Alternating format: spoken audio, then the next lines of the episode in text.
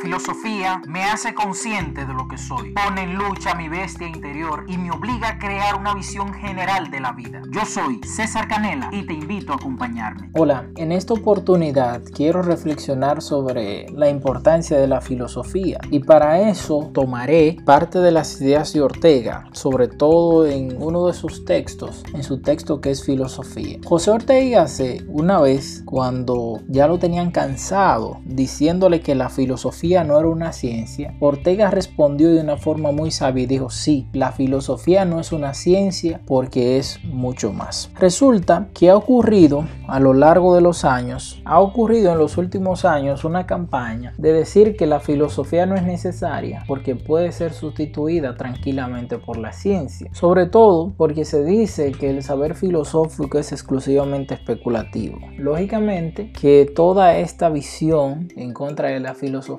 surge en primer momento con el positivismo, donde se afirma que existen tres estadios para llegar al saber, que es el estadio teológico, el estadio metafísico y el estadio positivo. Evidentemente sitúa la filosofía en el estadio metafísico y dice que esta es innecesaria para llegar a un conocimiento certero. Es decir, la filosofía en sí misma pues no es más que especulación y no tiene ningún tipo de comprobación en la realidad. A partir de esta y de otras ideas se hace una supervaloración del conocimiento científico. Dicho sea de paso, el conocimiento científico es muy importante porque nos ayuda a nosotros a conocer la realidad, a profundizar y también, por supuesto, nos permite poder expresarnos con mayor propiedad acerca de las cosas reales. Bueno, pero en este caso no voy a referirme a las ciencias como tal, sino a la filosofía. ¿Y cómo voy yo a hacer una defensa de que la filosofía es suprema a las ciencias? Sencillo, todas las ciencias fácticas están enfocadas a un tipo de saber. Por ejemplo, la biología está enfocada a los seres vivos, la física está enfocada al movimiento, la química a los elementos y así sucesivamente. Y cada ciencia, dentro de su realidad, intenta descubrir la verdad o explicar las cosas desde su circunstancia y desde las limitaciones que le presenta su estudio. Sin embargo, la filosofía pretende ser algo más que una sectorización. La filosofía pretende recoger el todo. El mismo Ortega afirma que la filosofía siente repugnancia hacia cuanto es parte, parcialidad y partidismo. Por eso, repito, que persigue al todo. Y sería, como diría Hawking, pero la filosofía, teoría del todo, cómo somos capaces de entender de manera integrada toda la realidad a partir de todo el conocimiento dado. Esa dimensión de la filosofía podría sonar utópica, pero eso es lo que ella persigue. La ciencia, cuando explica la realidad, o las ciencias, cuando explican la realidad, lo hacen única y exclusivamente desde el fenómeno que acaban de estudiar sin embargo, la filosofía es el conocimiento que permite analizar todos los aspectos de la ciencia y poder sacar una conclusión integradora. Lógicamente que todo pensamiento filosófico necesita en algún momento de la ciencia porque la ciencia es un saber comprobable, un saber certero, lógicamente con las limitaciones propias de los seres humanos y por lo tanto la ciencia no es perfecta. Además, la ciencia siempre está abierta a los cambios y las modificaciones porque ésta entiende que todo conocimiento científico puede ser superado. Eso es importantísimo. Sin embargo, la filosofía, que es lo interesante, puede ver las realidades de la biología, ver las realidades de la física, ver las realidades de la química, ver las realidades de todos los aspectos de la ciencia y poder ofrecer de manera integrada una opinión a partir de la razón, del pensamiento, con una profundidad que nos permite entender de manera clara la realidad.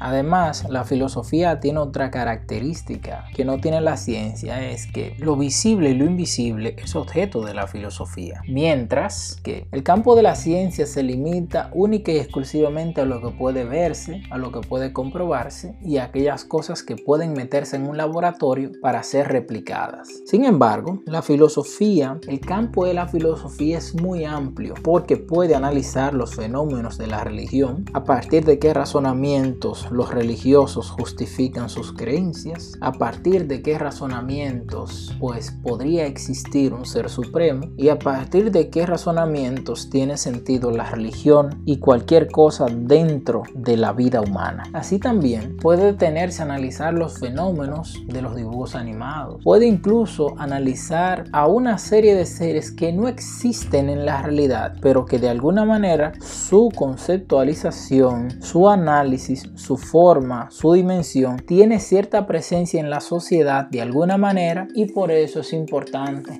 detenerse en ella. Además que como la filosofía busca el porqué de todas las cosas, pues el todo es algo sumamente amplio y el todo incluye todo lo que existe y también todo lo que no existe. De ahí la grandeza de la filosofía. Y por eso José Ortega y Gasset, cuando defendía, un gran defensor de la filosofía por supuesto, cuando defendía la filosofía, decía esto, que la filosofía no es una ciencia porque es mucho más. Ha habido una tendencia en el mundo en donde se dice que la filosofía no es necesaria ni es importante porque supuestamente ella está presente en todas las áreas del saber y solamente le permiten supremacía, avance y oportunidad a las ciencias como tal. Incluso hay mucha gente que dice, no, que lo importante, lo que necesitamos son las ciencias porque estas nos darán la oportunidad para superarnos, para crecer. Sí, pero ciencia sin filosofía carece de sentido porque la filosofía es la que interpreta y ayuda a profundizar sobre esas cuestiones. Incluso toda acción científica al inicio, antes de ser comprobada, no es más que un análisis filosófico. Ortega se quejaba en su tiempo y decía que la filosofía había quedado